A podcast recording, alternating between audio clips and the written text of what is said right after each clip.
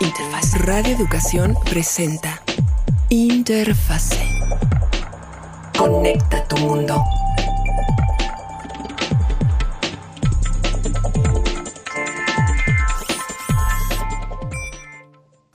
Tal amigas y amigos? Es un placer saludarles una semana más a través de su espacio Interfase 1060, el lugar en donde dedicamos esta media hora para la tecnología semanalmente de la voz de nuestros expertos, Ángel Buendía y el máster Felipe Barús. Y el día de hoy vamos a tener contenidos diversos, noticias, temas de su interés, así es que les pedimos que nos acompañen y también que si hay algún tema que les interesa o alguna duda que surge a partir de lo que comentemos el día de hoy, no lo puedan hacer llegar a través de nuestras redes sociales y también pues por supuesto estaremos al pendiente de ellas a lo largo de la semana. Estamos en estos micrófonos, su servidora Natalia Luna y la señora Laura Viadas. ¿Cómo estás, Laura?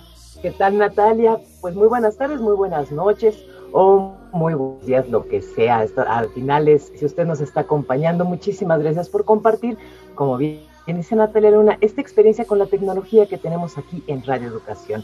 Y por supuesto, de la mano de los expertos. Ángel, buen día. Muchas gracias Laura, Natalia, Felipe. Un saludo a todo nuestro público en cualquier rincón de Internet en donde esté. Felipe Barros. Hola Laura, Natalia, Ángel, ¿cómo están? Por supuesto, un gran saludo a nuestro auditorio con el gusto de todos los jueves en que platicamos sobre tecnología. Y hoy hay varias noticias, muchos temas, pero yo quiero aprovechar que te encuentras con nosotros, Felipe, para comentar brevemente que ha ido subiendo para nuestros radioescuchas que siguen este espacio y que después en otros momentos me han llegado a comentar sobre cuando hablamos de criptodivisas, que eh, aquí les damos cuenta de cómo va, en este caso, el Bitcoin. Efectivamente, el Bitcoin el día de hoy, que estamos grabando este programa, que es 11 de abril, eh, está en este instante en 40 mil 22, un poquito más de 40 mil dólares por un Bitcoin. Eh, yo lo siento un poco atorado en esa cifra por ahí de 38, 39, 40, 41. Sí, ya lleva un par de semanas. costando trabajo subir. Ya lleva muchas semanas ahí alrededor de esa cifra. Eh, hay cuestiones como la guerra en Ucrania que le están afectando. Hay cuestiones como legislación en Estados Unidos que le están afectando. En China le siguen poniendo trabas a, la industria de las criptodivisas. Entonces eso no le ha ayudado gran cosa. Eh, esta semana, casualmente, eh, otro país centroamericano, Honduras, está eh, legislando para hacer Bitcoin una moneda de curso legal, pero solamente en un área pequeñita del país, nada más. Están en esas. Eh, recordemos que Salvador hizo legal Bitcoin hace algunos meses y pues no le ha ido precisamente bien, puesto que cayó muchísimo el valor de Bitcoin desde ese entonces a la fecha. Y pues bueno, eso no le ha gustado mucho evidentemente a los amigos salvadoreños. Y pues bueno, está atorado Bitcoin por ahí de 40 mil dólares. Hay que ver, esperar un poquito a ver qué sucede. Si los inversionistas siguen entusiasmados en que va a subir de valor, veremos si así sucede. Bien, pues y ya aprovechando que tienes la palabra, ¿qué te parece si hablamos de algo que ya, ya lo había propuesto eh, una compañía telefónica, pero ahora Google y Samsung están proponiendo que los usuarios reparen sus propios teléfonos inteligentes. Eh, sí, efectivamente. Eh, hace unas semanas, algunos programas platicábamos sobre las diferentes opciones de venta de teléfonos. recordaremos que platicábamos sobre la compra de teléfonos por suscripción. Esa era una de las opciones que se están planteando últimamente. Pues ahora resulta que las compañías telefónicas, entre ellos Samsung y entre ellas también Google, eh, empezar a vender refacciones a los usuarios, a quienes tienen teléfonos de estas marcas. Y la idea es que los usuarios mismos reparen su teléfono si es que algo falla. Si se rompe la pantalla, si algún componente interno que sea reemplazable falla, que el usuario mismo lo pueda cambiar. Se dice fácil, no es fácil. Yo he reparado algunos teléfonos que han sufrido alguna falla, alguna rotura de pantalla y créanme, no es fácil. Hay que tener mucha paciencia, hay que tener mucha delicadeza para no ir a romper alguna otra cosa por ahí. Y pues bueno, si algo más falla tratando de reparar el equipo, pues prácticamente se va a la basura tal cual, aparte del gasto que hicimos en comprar las refacciones. Eh, otro detalle interesante es que esto por ahora va a suceder solamente en los Estados Unidos y en otros pocos países privilegiados donde se venden ciertos modelos, en particular de la marca Google. Eh, para la marca Samsung, pues se habla básicamente de Estados Unidos como tal. Entonces, no va a ser fácil conseguir refacciones si es que vivimos en México y falla uno de los de, nuestros teléfonos de alguna manera o, rompemos la pantalla. Pero bueno, la idea es buena, ya es una opción más ahí a, no cambiar el teléfono por uno nuevo, que están bastante caros, por cierto. Y pues bueno, habrá que ver qué tanta eh, ¿Qué tanto éxito tiene este plan de venta de refacciones para que los usuarios reparen sus teléfonos? Eh, mucha gente simplemente va a decir, pues no, es muy complicado, mejor compro uno nuevo. Entonces, pues habrá que ver, a lo mejor las compañías lo ven esto como un centro de ingresos más, puesto que la venta de teléfonos, pues sí, indudablemente ha bajado, dadas las condiciones económicas del mundo en general, y los precios de los teléfonos que han subido bastante en estas últimas. Felipe, en todo caso depende de la ciudad también, o sea, depende del país en donde estemos para que para que esto eh, sea viable, para que podamos conseguir. Bueno, depende del depende del país, por supuesto. Eh, Estados Unidos es el primero en donde va a estar disponible eh, este tipo de kits o juegos de refacciones. En el caso de Google, lo van a vender a través de unas tiendas que se llaman Fix It que quiere decir repárame en inglés, es un juego de palabras. Eh, estas tiendas las hay en muchos lugares en Estados Unidos y bueno, voy a poder dirigirme a la tienda si es que tengo una cercana a, mi domicilio o en línea, lo puedo comprar y que me lo envíen, pero a una dirección en los Estados Unidos. ¿En eh, México no entra ahí? No, la Ciudad de México no. Desafortunadamente, por ahora en México no tenemos ese tipo de servicios disponibles. Es más, ni siquiera se venden los teléfonos de Google oficialmente en México. Así que, pues no, no aplica. Samsung sí se vende oficialmente en México, pero no están considerando por ahora todavía este tipo de planes. Bueno, pues ahí está, finalmente. Es, es, una, es una noticia que podría parecer una curiosidad para todos nosotros, no obstante, tomamos en cuenta que en algún momento también, en otras temporadas, hablamos de que eh, en México podría llegar a ser perseguido como delito el estar cambiándole las piececitas a los teléfonos o estar tratando de reparar los teléfonos. Y bueno, eso se ha quedado ahí. Finalmente, también es cierto, muchas veces uno va a su centro de atención y no saben cómo reparar el teléfono, así de simple, ¿no? Y entonces, pues, ¿por qué no mejor se compra otro? Bueno, así estamos en esta situación. Vamos a ver, finalmente entendemos, eh, Felipe Barús, que esto es una especie de piloto también, ¿no? Por parte de Google en Estados Unidos para ver si funciona y a ver qué es, eh, a ver si funciona o a ver qué es lo que sucede mientras esté en funcionamiento sino para extenderse a otros, a otros países, llegar más allá. Pero si les parece bien, vámonos con otra noticia. Y, ahora sí que esta es la noticia. Y bueno, ¿quién, ¿quién le da pie? Ángel buen día o Felipe Barús, porque sin lugar a dudas, sí, exacto. Si ustedes pudieran ver en este momento nuestras pantallas, eh, eh, se están señalando el uno al otro porque, bueno, Elon Musk invierte en Twitter, ahí hay un tanto por ciento pues no, los expertos nos van a decir si es considerable o no. En dinero es muy considerable, pero ¿qué tanto va a influir eso? ¿Tiene que ver con la mesa de, o no tiene que ver realmente el señor Elon Musk va a tener voz y voto, nada más va a tener dinero? Ángel, buen día, por favor. Pues la noticia de lo que va del año, o al menos la telenovela más este, popular de estas últimas semanas, ha sido el hecho de que el señor Elon Musk, como bien describió un colega nuestro, el Tony Stark de Petatiux, eh, eh, compró 9.2% de las acciones de Twitter por la principesca suma de 2.900 millones de dólares. Esto digamos que ya en sí podría ser eh, noticia, sobre todo por la escala, por la cantidad de acciones y por la cantidad de dinero, como bien señalaste. Sin embargo, las implicaciones de esto son las que tienen a todo el mundo loco, porque eso significaría que el señor Musk se volvería el accionista más grande de Twitter. ¿Ok? Nada más como para una referencia, eh, Jack Dorsey, cuando era el CEO, no tenía más de, me parece que era como por ahí del 2.8 o algo por el, algo por el estilo, ¿no, Felipe? Era una cantidad mucho, mucho más pequeña. O sea, Musk es el individuo, es la persona con más acciones de Twitter en este momento. Y de nuevo, las implicaciones son las que han puesto a hablar a todo el Internet. Porque por un, por un eh, momento, al principio, parecía que básicamente lo estaba haciendo ahora sí que por el dinero. Porque el formato de compra con el cual Musk hizo este movimiento era el de un accionista pasivo. Es decir, alguien que desde el principio reconocía que no iba a tener una participación activa eh, en las decisiones de la empresa. Así fue como empezó todo este asunto. Pero, oh sorpresa, que resulta ser que siempre no, que resulta ser que llenó el formato equivocado según esto y luego ya llenó el formato correcto, con lo cual se volvía un accionista, un inversionista con capacidad de decisión. Y esto obviamente pues le concedía un lugar en la mesa directiva de Twitter. Esto se anunció la semana pasada. De hecho, iba, iba, ahora sí que iba a tomar posesión de su silla eh, el fin de semana.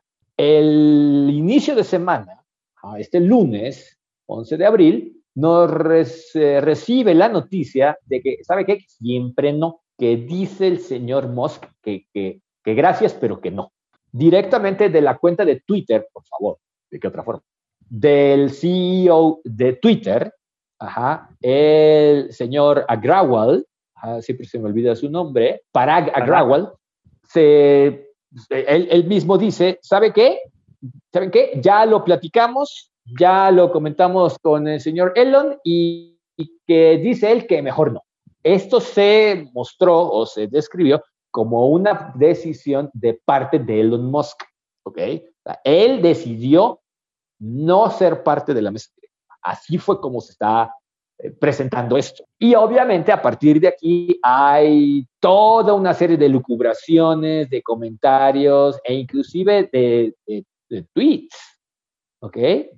Este, acerca de realmente qué pasó y qué va a suceder. Algo que todo el mundo decía, algo en lo que todo el mundo estaba de acuerdo y que tenía muchísima gente inquieta, es que quién sabe qué pueda suceder, porque del señor Musk se puede esperar cualquier cosa. Y cuando nos referimos a cualquier cosa, nos es exactamente lo que queremos decir. Ya había estado tuiteando de que, a ver, encuesta para ver si hacemos el botón de edit, que ha sido de los temas más controvertidos acerca de la eh, nueva funcionalidad que Twitter podría ofrecer también empezó a decir que, a ver, estas son las cuentas más populares de Twitter, pero muchas no han tuiteado en mucho tiempo. ¿Se está muriendo Twitter? Señor Musk, usted es el principal accionista de todo esto. O sea, ¿cómo me viene a decir esas cosas? ¿Qué, qué onda? Y pues de ahí, para, de ahí para abajo. Es también bien conocida la postura, como él mismo se describe, de un absolutista de la libertad de expresión, ajá, respecto a la moderación en Twitter. ¿okay? Mucha gente esperaba que la moderación en Twitter se relajara eh, por la influencia o por la, eh, digamos, la insistencia de Musk. ¿okay? Cabe decir que la definición de libertad de expresión de Musk es eh, básicamente que me permitan decir lo que yo quiera y callar a quien diga lo que a mí no me gusta. ¿okay? Es famoso por los métodos en Tesla, en Tesla de silenciar críticos con amenazas legales, de despedir a la gente que no está de acuerdo con él y de exigir que los clientes, por ejemplo, firmen acuerdos de no divulgación. No es exactamente la clase de gente que quieres en tu mesa directiva. Y sin embargo, al día de hoy sigue siendo el accionista más grande de Twitter. Aparentemente, al día, ahora sí que al, al cierre de redacción, no tiene un lugar en la plataforma, pero pregúntenos pregúntanos mañana, ¿no? Porque la situación, decir que es volátil es hacerle un favor. La verdad es, que algo desde que del inicio quedó claro, todos los analistas estaban de acuerdo, es no tenemos ni idea de qué esperar. Cualquier cosa puede suceder y de hecho está sucediendo. Y en ese sentido, Felipe Barús, tú también, em, ¿qué opinas con respecto a la posible participación y o interés de Elon Musk en este momento con Twitter siendo el accionista más grande? Bueno, yo creo que hay varios factores interesantes. El que Elon Musk haya invertido casi 3 mil millones de dólares en comprar el 9% de acciones de Twitter, pues es casi casi como quitarle un pelo al gato. Pues, recordemos que Elon Musk es hoy el, hombre más acaudalado en el planeta. Entonces, pues, pues 3 mil millones de dólares, pues es como que el cambio de que trae en la bolsa, casi casi. No, no hay mucho.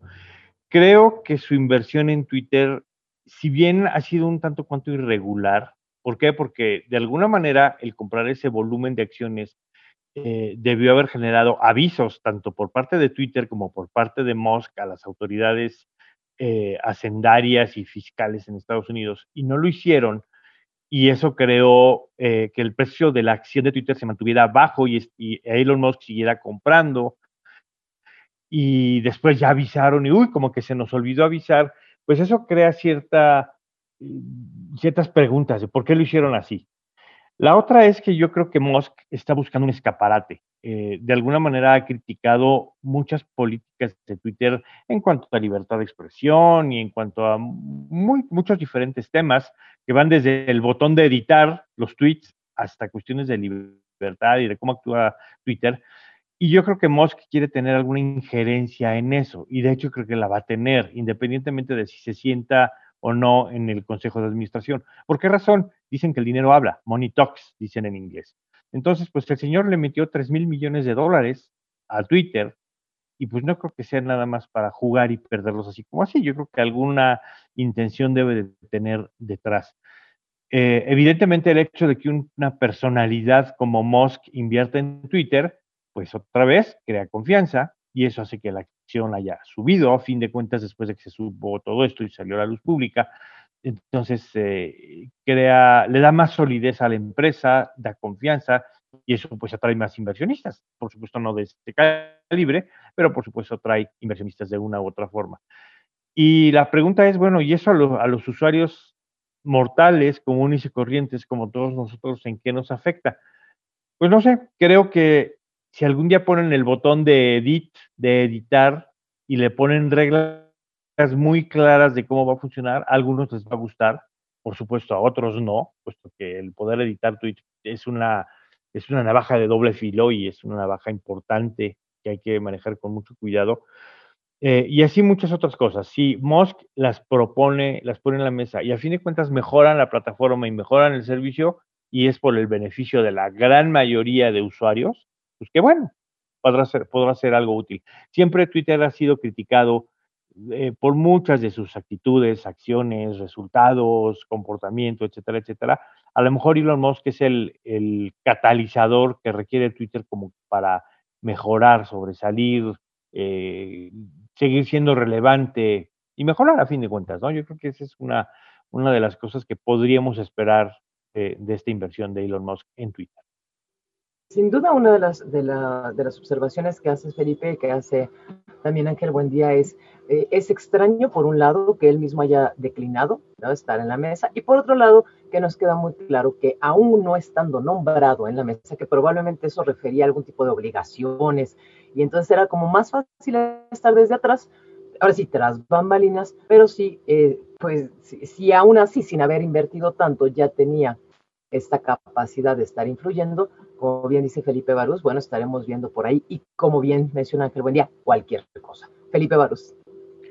Mencionaba yo que el hecho de que esté o no esté Elon Musk en el Consejo es interesante, puesto que el poder del dinero está ahí.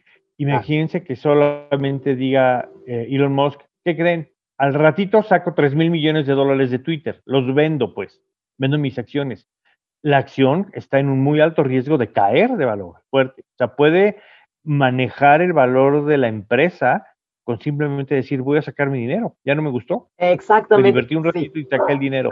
Puede pegarle muy fuerte a Twitter dependiendo de lo que hagamos. Pues esta será una nota que va a estar desarrollada desarrollándose. Aquí es el comienzo, nada más. El señor Elon Musk se vuelve el accionista más grande de Twitter, 9.2% de las acciones en esta, en esta red social, además eh, con una compra de 2.900 millones de dólares. Pero de Twitter pasemos ahora a Facebook, que no va a tener el evento anual, el F8 este año. ¿Qué pasó ahí, Master? Buen día. Pues sí, Eh, este año no vamos a tener lo que algunas gentes habían llamado el Super Bowl de los medios sociales, el evento F8 de Facebook, que es donde se mostraban todas las cosas nuevas. ¿Ok? Usualmente había un par de conferencias magistrales, a veces llevadas por el mismo eh, Mark Zuckerberg o por eh, directivos de las diferentes secciones de Meta, perdón, Meta. Eh, pero este año mm, mm, no va a haber F8, lo cual en algún sentido es una relativa mala noticia, porque siempre era un evento interesante, ha habido unos más interesantes. y se había hecho pues, virtual. sí, se había hecho vía remota la última vez que se hizo, y pues bueno, el punto es, no habrá. Sin embargo, va a haber otros eventos más pequeños, más enfocados, que eh, van a, supongo que cumplirán un poquito esa misma función. Hay uno que se llama Communications, o Conversations, perdón, que va a ser en mayo, que va a ser referente a mensajería, servicios de mensajería.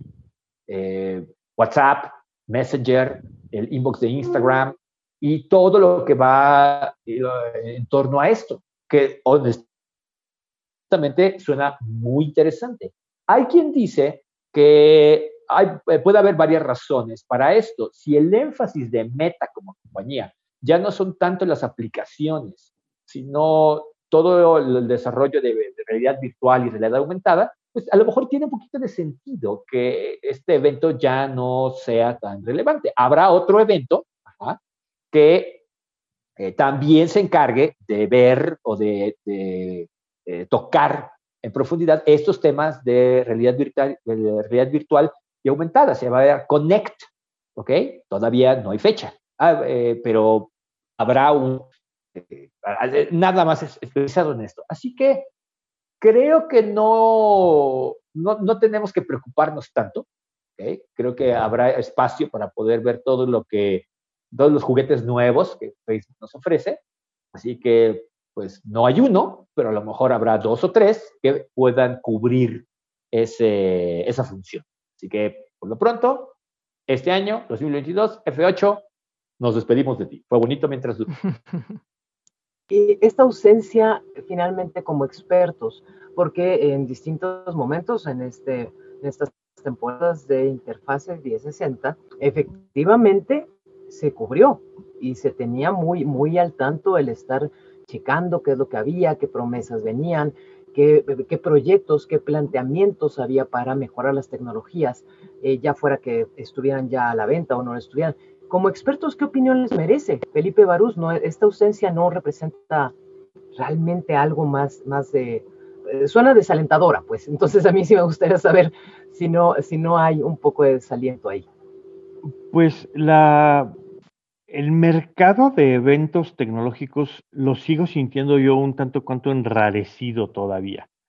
Eh, hablando de, la otra gran empresa tecnológica, Google, este año pretenden sí hacer su evento en mayo y pretenden hacer, hacerlo presencial, pero con grupos muy chiquitos allá en California. Eh, sigue habiendo limitantes por viajes, por COVID, etcétera, etcétera, como que no se ha eh, hecho, no he vuelto a la normalidad en ese aspecto, vamos a decirlo así.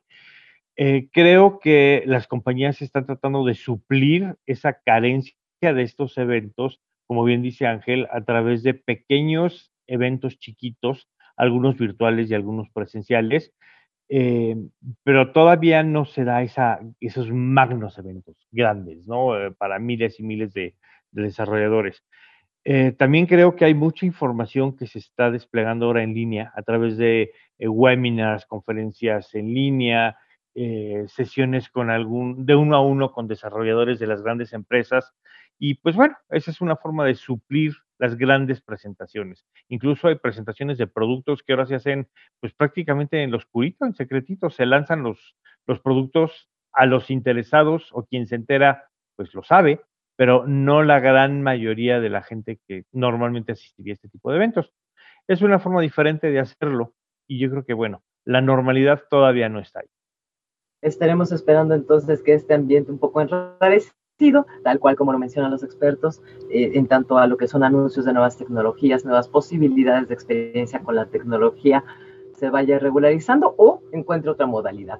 Y pues bueno, en los últimos minutos, ¿te parece bien, Natalia, que preguntemos a nuestros expertos cuál es la palabra de la semana? Oh, está increíble la manera en la que cómo nos estamos expresando en línea le da la vuelta a la censura y o a cómo se está limitando alguna serie de contenidos. Que no, Master, buen día. Así es. La palabra de la semana es algo speak, ¿ok? Que es eh, una descripción de ese lenguaje que se utiliza en las diferentes plataformas de medios sociales para poder darle la vuelta a las limitaciones del algoritmo, a la moderación de contenido del algoritmo. Y nada más para aclarar, Ángel, literal es algo y después la palabra de hablar en inglés, algo, speak. Ajá, algo, sí, algo sería como el algo dialecto, por decirlo, tratar de traducirlo más o menos al español, el algo dialecto. Y básicamente trata de que uno pueda llevar una conversación o subir contenido acerca de temas que típicamente son mal vistos por los algoritmos de moderación de contenido. ¿ok? Caso concreto, por ejemplo, temas de salud femenina, salud sexual, eh, salud mental. ¿ok? Esos típicamente se, usan palabras eh, que generan alarma. Sí. ¿Ok? Y que pueden causar problemas para los usuarios que lo usen, porque normalmente son usados por malos actores, eh, ya sea para discriminación, como insulto, eh, vamos, hay una razón legítima por la cual esas palabras pueden eh, disparar estas alarmas. Insisto, porque con frecuencia son mal empleadas. Pero ¿qué pasa cuando estás llevando a cabo una conversación legítima acerca, por ejemplo, de menstruación femenina? Bueno, pues a los algoritmos no les gusta eso. Ah, pero no seríamos seres humanos si no encontráramos la manera de darle la vuelta a esto, cosa que ya sucedió. Y la manera en la que se ha hecho es a veces bastante, eh, eh, bueno, suele ser bastante ingeniosa, pero también bastante divertida. Por ejemplo, si quieres referirte a la pandemia, puedes referirte al Panda Express o al la Panini, ¿ok? Son palabras que ya se utilizan en lugar de pandemia porque eh, la palabra pandemia naturalmente así como que eh, atrae demasiada mala atención de parte, insisto, de la moderación de contenido. Eh, por ejemplo, los temas de trabajo sexual, que también son tremendamente mal vistos, pero cuando se habla de, manera, este, desde el punto de vista de psicología o de sociología, por ejemplo, en TikTok, las trabajadoras sexuales se refieren a sí mismas como contadoras. Ajá, ¿a qué se dedica usted? Soy contadora. Ah, ok, ya, ya entendí. O o eh, eh, va a haber una marcha de contadoras en tal ciudad, tal Es nuevo, hemos tenido que encontrar la manera de llevar a cabo, de seguir el diálogo, la conversación sobre estos temas. El problema es que los algoritmos, al menos al día de hoy, como están hechos, no detectan contexto, detectan palabras. Y esto obviamente hace que muchos de estas conversaciones legítimas sean falsos positivos y sean moderadas, o señaladas como contenido problemático. La respuesta que se ha encontrado es este algo dialecto, algo. Y algo que llamó mi atención también, Ángel Buendía y Felipe, es que también se ha trasladado incluso a símbolos o, a señales que uno hace cuando se están llevando a cabo, por ejemplo, algunas conversaciones en tiempo real para que no les apliquen este algoritmo de moderación de contenido para hablar, por ejemplo, de raza y de discriminación cuando se refieren a ciertas personas personas ponen su mano hacia la cámara, como la palma de la mano, en lugar de decir que serían personas anglosajonas, por ejemplo, ¿no? Y esto es parte de lo que dices que contribuye para que puedan seguir estas conversaciones que en muchos casos pueden ser constructivas y que abren más los diálogos. Pero bueno, con eso ya estaremos cerrando. Si ustedes ven algo de algo speak en las redes, háganoslo saber a través de nuestros mismos espacios sociodigitales. Mientras tanto, nos estamos despidiendo, mi querida Laura Viada de una semana más de muchas noticias aquí en Interfase 1060. Muchísimas gracias a todos aquellos que nos acompañaron por toda su atención y su compañía. Mil, mil gracias. Felipe Barús. Gracias por escucharnos, queridos Escuchas. Ha sido un gusto como todas las semanas. Nos vemos la próxima semana nuevamente. Ángel, buen día. Nos estamos escuchando la próxima semana. A nombre de todo este gran equipo de producción, con Alma Lilia Martínez y por supuesto con la batuta del señor Mario Ledesma, nos despedimos Natalia Luna, una servidora Laura Díaz y le recordamos que tenemos una cita la próxima semana, media hora especialmente dedicada a la tecnología, aquí en Radio Educación.